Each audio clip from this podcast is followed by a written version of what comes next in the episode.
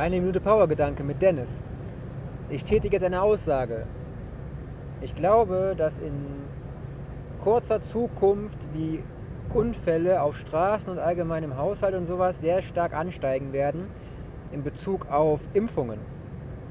Denn alles, was unser Immunsystem beeinträchtigt, unser Denken, unsere Funktionen im Körper, beeinflusst auch unsere Achtsamkeit. Und in dem Bereich steigt auch wahrscheinlich die Unfall, ja, Menge an.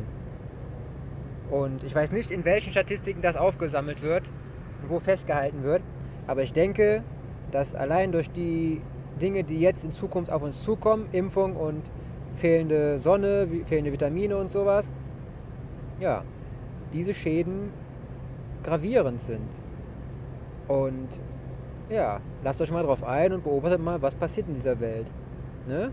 Haut rein, viel Erfolg, euer Dennis. Bleibt gesund.